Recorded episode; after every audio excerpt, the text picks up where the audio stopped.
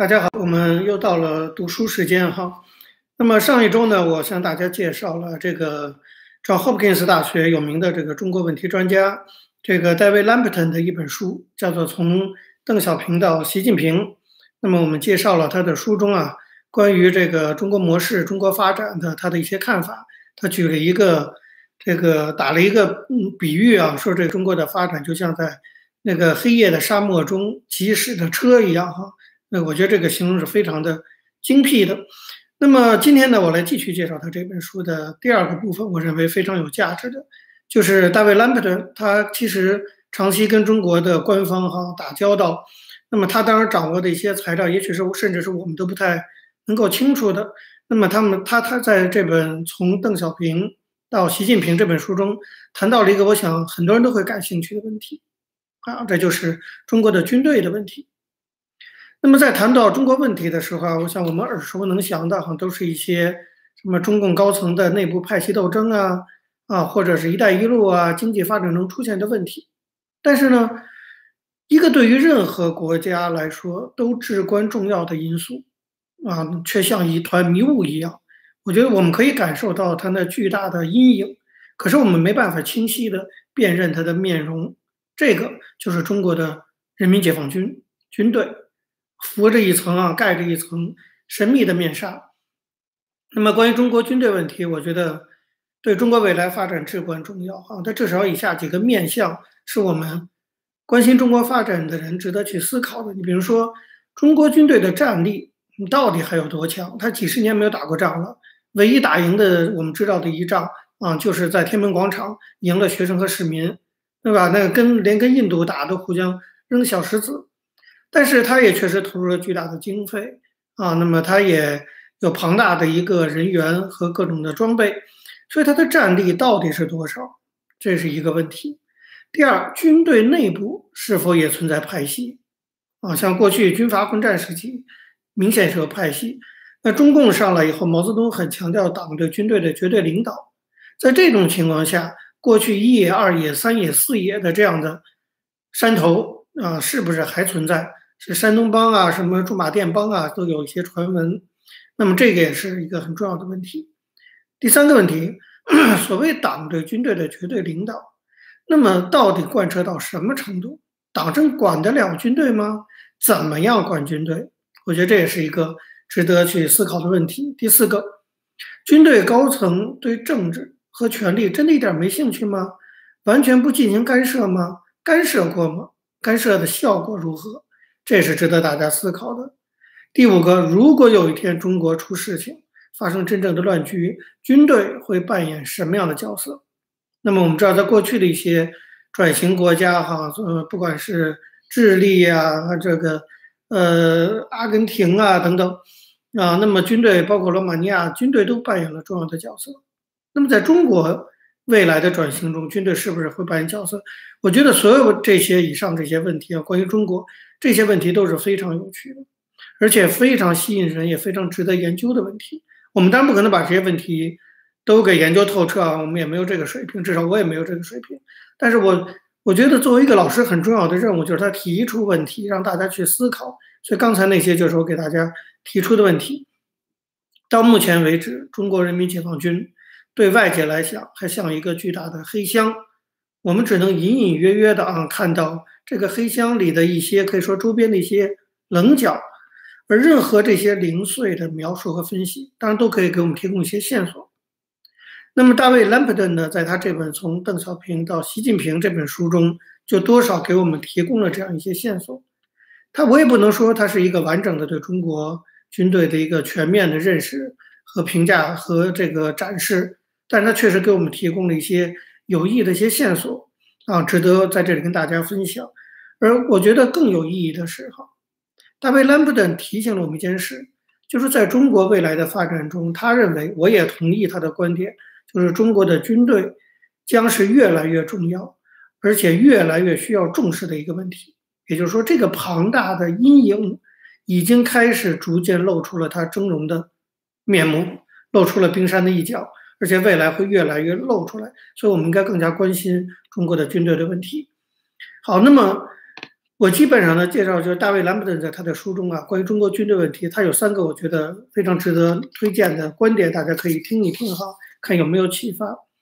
第一个，他讲的说，中共啊一直高度强调党对军队的绝对领导，是吧？历任从邓小平开始，毛泽东开始，什么权都可以放，但是军队的权利不可以放。那么一定要党对军队，而且是要绝对领导。其实坦率讲，我个人觉得哈，不断的强调党对军队的绝对领导，其实内心就是一种不自信的表现，对不对？觉得这个军队有可能不接受党的绝对领导，所以才一定要强调嘛。那这是题外话。但是党对军队的绝对领导，几十年来一直是中共的一条铁律。这条铁律，大卫·兰普顿认为，其实已经面临很大的考验。啊，就是你很难。做到党对军队的绝对领导，为什么？大卫·兰普特认为说，这些考验呢，有时有些呢来自于自然的逻辑，你就是内在的问题，你没法通过政策来解决的。那就是比如说，管理是需要专业知识的，军队的管理更是需要军事方面的专业知识。可是这些呢，很多像邓小平他打仗出来的，他的军队就一定控制权，他有专业知识。像江江泽民，我都不知道他摸过没摸过枪啊。胡锦涛也是打没打过靶是吧？这个枪法怎么样呢？他军事知识，我们至少没见他讲过任何军事知识方面的话。就是这些领导人，包括习近平在内，他们缺乏军事方面的专业知识，这是党和军队关系中的一个致命的障碍。我觉得这个问题提出非常犀利。大卫·兰伯顿非常敏锐地观察到一个现象，这个现象就是说。由于军事的事物啊，那随着科技的发展变得越来越技术性，越来越复杂，那么文人领导，中国现在还是党对军队领导，其实某种程度是一种文人领导。那么文人的领导人通常没有军事方面的专业的知识和经验的话，会导致文人越来越依赖军队的这个专家意见。那这是他提出的一个观点，就是这江泽民以来的中共的最高领导人哈，其实。这个都没有经历过战争的资历，那么他们对军队的控制还能有多强，实在是令人质疑的。换句话说，我觉得军队其实很好忽悠这个中央的领导，对不对？因为很多军事上的一些部署啊，一些甚至武器啊、技术等等，这很容易的。我们还记得胡锦涛执政时期，那个军队有时候就擅自就发了什么卫星，连胡锦涛这个军委主席都不知道，外国记者问到胡锦涛，胡锦涛才知道。比如说，军队它确实有它一些东西，这些东西它是很容易忽悠中央政府的，因为具有一定的技术性，要有专业背景才不容易被忽悠到。这是党对军队要想进行绝对控制，其实很难迈过这个关卡。那么，军队除了呃，目前为止我们看到的哈，中共所谓党对军队的绝对领导，他们唯一的方式就是用给庞大的经费，这是一种收买，对不对？或者不断的封官许愿。是收买不断的，你看每个领导人上来升一大堆上将啊等等，那么还包括什么呢？包括对军队内部的这种哈为自己谋取巨大的经济利益。我们都知道军队其实非常腐败的，中国的军队这个各种的例子，几个军委主席的落马已经看出来了，那个腐败程度骇世惊俗啊！但是为什么能腐败到这个程度？那说明中央中共中央政治局啊最高领导人对军队内部的腐败睁一只眼闭一只睁一只眼闭一只眼。那么可以看到，其实中共对于军队的绝对控制，基本上就是通过军费的播出，然后封官许愿，以及对腐败行为的睁一只眼闭一只眼来维持的。那么其实没有更多的权威啊来保证这个对军队的控制。即使是自认为啊跟军队有一定渊源的习近平，他很年轻的时候，小屁孩的时候啊，当过这个国防部长耿彪的秘书，没当几个月。那他就自认为他跟军队有一定渊源了。好，我们就假设他比胡锦涛和江泽民更有一些跟军队的渊源好了。那么即使是习近平，那么在对军队的控制方面，很明显，大卫·兰普顿也观察到了，没有十足的安全感，对不对？否则习近平就不会在刚一上台就急急忙忙的哈要进行军队体系的全面改革。大家都知道，整个都改变了，三总部啊改成各大军战区啊等等，说明习近平对军队的控制是没有安全感的。但他现在安全感是不是提升了？这我们不知道啊。但是你可见，就是党对军队的绝对领导其实是可以质疑的。这是大卫·兰普顿提出的第一个观点。这会使我们想到一个很重要的问题，就是当中国一旦进入社会不稳定的时期的时候，动用军队肯定是中国共产党最高领导层的最后的选择啊，他们最后一定会动用军队的。但是，这个最后的选择、最强有力的选择，是不是就是最安全的选择？对不对？你当然可以动用军队，但是动用军队真的很安全吗？这不是大卫·兰普顿提出的，这是我提出的问题，大家也可以思考。如果大卫·兰普顿的观察是正确的，就是党对军队的绝对领导其实是有专业知识这一层障碍的，就不容易做到的话，那么动用军队真的就是十足安全的选择吗？对不对？我们都都会讲说，一旦怎么样就会军管啊，就又会六四。但是大家你你要知道，动用军队真的是这么一件保险的事吗？啊，这是大卫·兰普顿在书中对中国军队问题第一个，我觉得就是。这个挺挺醍醐灌顶的一个观点哈，就党对军队真的有绝对领导吗？啊，那么另外一个观点呢，过去呢没有凸显出来。随着经济的逐渐发展，将会变得越来越重要的问题。大卫·兰普顿认为说，中国其实正在发展一个类似当年美国那样的军工体系。其实现在呃，习近平也在讲这个什么军民合作啊，这些军工合作。就是逐渐的哈，中国会出现一个庞大的一个经济、政治、军事权力结合的一个怪兽，我们叫做军工部门，军事和工业结合在一起。这个部门规模目前还不算特别大，但是逐渐的，在未来，在政治、社会、经济和外交以及国家安全的决策上，将会扮演日益轻重、日益举足轻重的角色。啊，这也是大卫·兰普顿提出的一个观察。其实，事实上，我们已经看到，比如说，在南海问题的这个决策过程中，啊，像中石化这样的巨型的石油方面的国营企业，它跟军队之间显然就有庞大的共同利益。那么，这样的大的国企跟军队会不会因为庞大的共同利益而联手？那么，会不会联手保卫他们的利益？当他们利益受到侵害的时候，都是值得观察的。那么，如果国企跟军队结盟的话，军队就有可能借由国企的方式走出军营的围墙，进入到市场中来，或者更有理由介入到外交事务的决策中来。这样的一个趋势对中国的影响，显然呢是不可低估的。这是大卫·兰普顿提出的，我认为值得推荐第二个观点。就当我们观察中国军队的时候，我们不光看它的战力怎么样，它的腐败状况，很重要的一个其实深刻的一个结构性因素，就是军队开始跟国营企业。